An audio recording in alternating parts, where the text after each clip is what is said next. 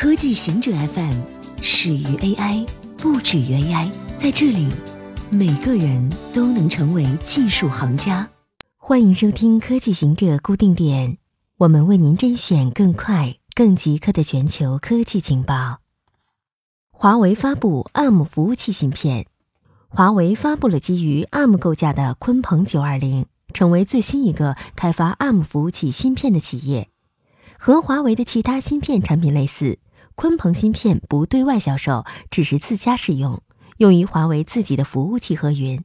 报道称，华为战略市场总裁徐文伟表示，ARM 产品的优势在于高性能与低功耗，是为提供更好客户价值而做出的自然选择。鲲鹏九二零芯片的发布后，有望与此前已投产的麒麟九八零手机芯片以及升腾九幺零人工智能芯片一起，帮助华为构建起结合云服务的物联生态体系。不过，华为并不是一家专门生产芯片的公司，华为不是要与英特尔竞争，更不会替代。徐文伟说，布局芯片主要是看到了由于数据多元化带来的计算多元时代。美国骑车上班的比例下降了。根据美国普查局的数据，美国居民骑自行车上班的比例连续第三年下降。其中，克利夫兰市和坦帕市自行车通勤者的比例下降了五成。汽车通勤比例下降的可能原因是汽油价格较低和经济强劲刺激了汽车的销售，减少了对廉价替代的兴趣，比如大众交通和自行车。Uber 和 Lyft 等打车软件以及电动滑板车等服务的流行，也减少了对自行车的使用。其他可能的原因还有，就是居住地点和工作地点相距太远，城市环境对自行车并不友好，缺乏自行车道等等。黑胶唱片和磁带销量在2018年继续增长。根据 Buzz Angle Music 的年度报告。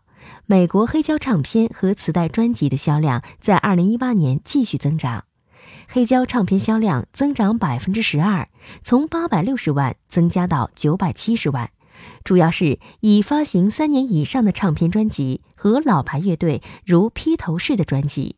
磁带销量从9万9400增长到11万8200，以新专辑为主。CD 销量下降百分之十八点五。音乐流媒体增长百分之四十一点八。去年最畅销的黑胶唱片是《银河护卫队》超赞混音第一卷，迈克尔·杰克逊的《颤栗者》，以及披头士的《阿比大街》。中国将新增六千八百公里铁路线路。国家发改委自十二月五日以来，已批准了八个城市与地区的城市轨道与铁路项目，总投资为八千六百亿元人民币。中国铁路总公司表示，中国今年将增加六千八百公里铁路线，较去年增长百分之四十，其中包括三千两百公里的高铁路线。在新批准的项目中，上海将新增六个地铁项目和三个市域轨道项目，造价两千九百八十亿元人民币；武汉将新增四个地铁项目和四个市域轨道项目，造价一千四百七十亿元人民币。江苏将建造两千一百八十亿元人民币的城际线路，将人口二十万以上的城市中心连接起来。国家发改委表示，其中半数支出所需资金将来自税收和股权融资，其余则来自银行贷款和其他债务。